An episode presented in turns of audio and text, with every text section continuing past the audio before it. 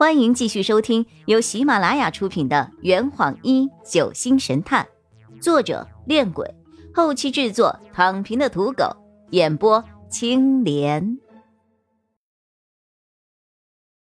第二百九十五章，借我一用。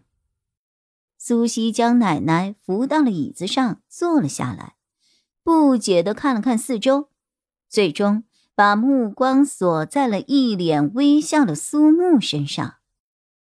刚刚是你把他们赶跑的吧？哈哈，你在说什么？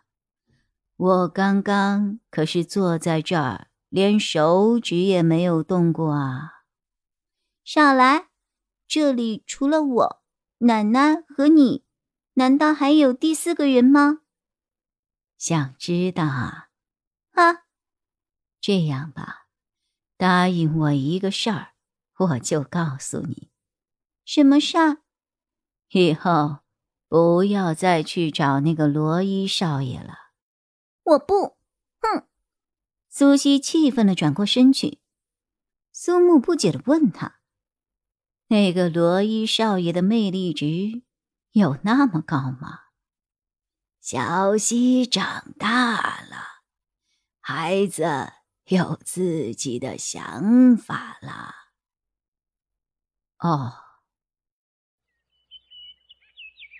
时间又过去了两天，在这期间，有一个二十出头的年轻人来这儿找过苏木，他叫小明。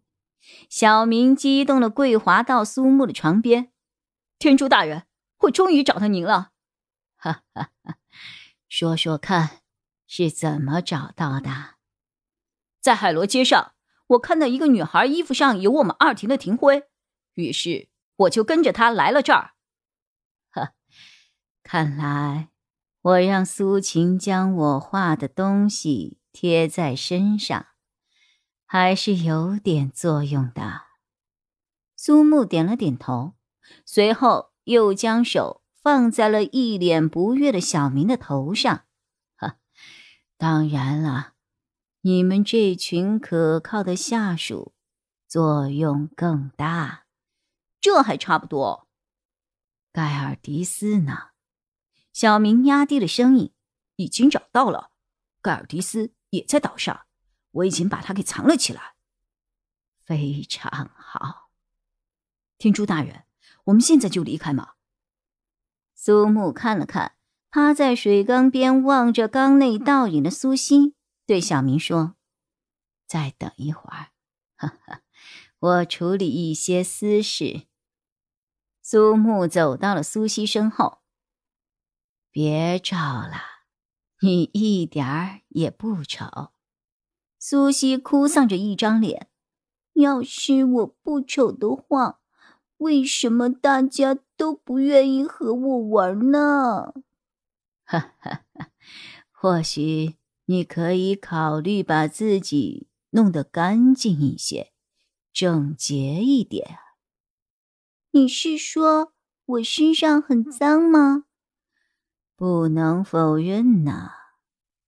苏西叹了口气，继续望着水缸中自己的倒影。苏晴走上前来，要走了吗？哈，嗯。感谢你的照顾，我的身体恢复的差不多了。苏秦似乎还想说什么，最后还是放弃了。以后小心点儿，别再受那么重的伤了。啊，知道了。谢过奶奶和苏秦两姐妹后，苏木带着小明离开了茅草屋。就在他们走出去没多远。便和几个身强体壮、面色狰狞的墨镜男擦肩而过。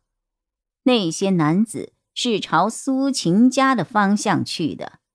苏木转过身来，望着他们的背影。他刚才确实听到了“马院长”三个字。老板，怎么了？小明疑惑的看着后面，身上带钱了吗？小明愣了一下。然后从口袋里掏出了一张银行卡，带了卡，有多少？呃，就剩五千了，借我一用。苏木接过那张卡，径直返回了茅草屋。事情和苏木想的一样，那个马院长带领着一帮打手来到苏晴家里催债来了。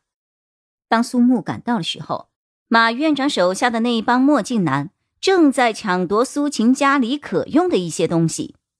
苏秦在不断的阻止他们，苏西和奶奶在一旁急得又叫又喊：“请等一下！”苏木将他们正在搬的一张桌子强行按在了地上。马院长嘛，哈哈，请问他们欠了你多少钱？戴墨镜的马院长坐在一旁的椅子上，叼着烟。怎么着？你要替他们还钱吗？哈哈，我身上的钱不多，还肯定是还不起的。但是我能够把钱赢回来，什么意思啊？苏木掏出小明的银行卡，这里附近有赌场啊。你想干嘛？今天我就用这卡里的五千块，把苏家欠你的债务给赢回来。此话一出，在场的所有人都哈哈大笑了起来。苏木不解的看着大家。呃，我说错什么了吗？马院长鼓了鼓掌，好小子，有种！我看你也不用去赌场了，就在这儿跟我赌两局吧！啊，哈哈哈哈！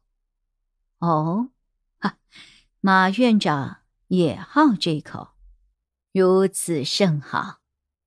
话音刚落。几位打手立刻将临时的赌桌摆好。苏晴将苏木拉到了一边，低声说着：“你疯了吗？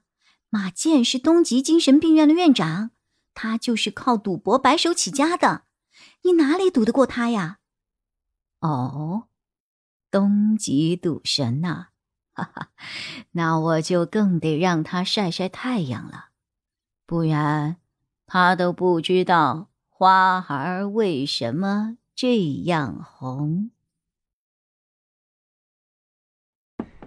这坛已经喝完了。你猜出凶手是谁了吗？啊，老板，拿酒来。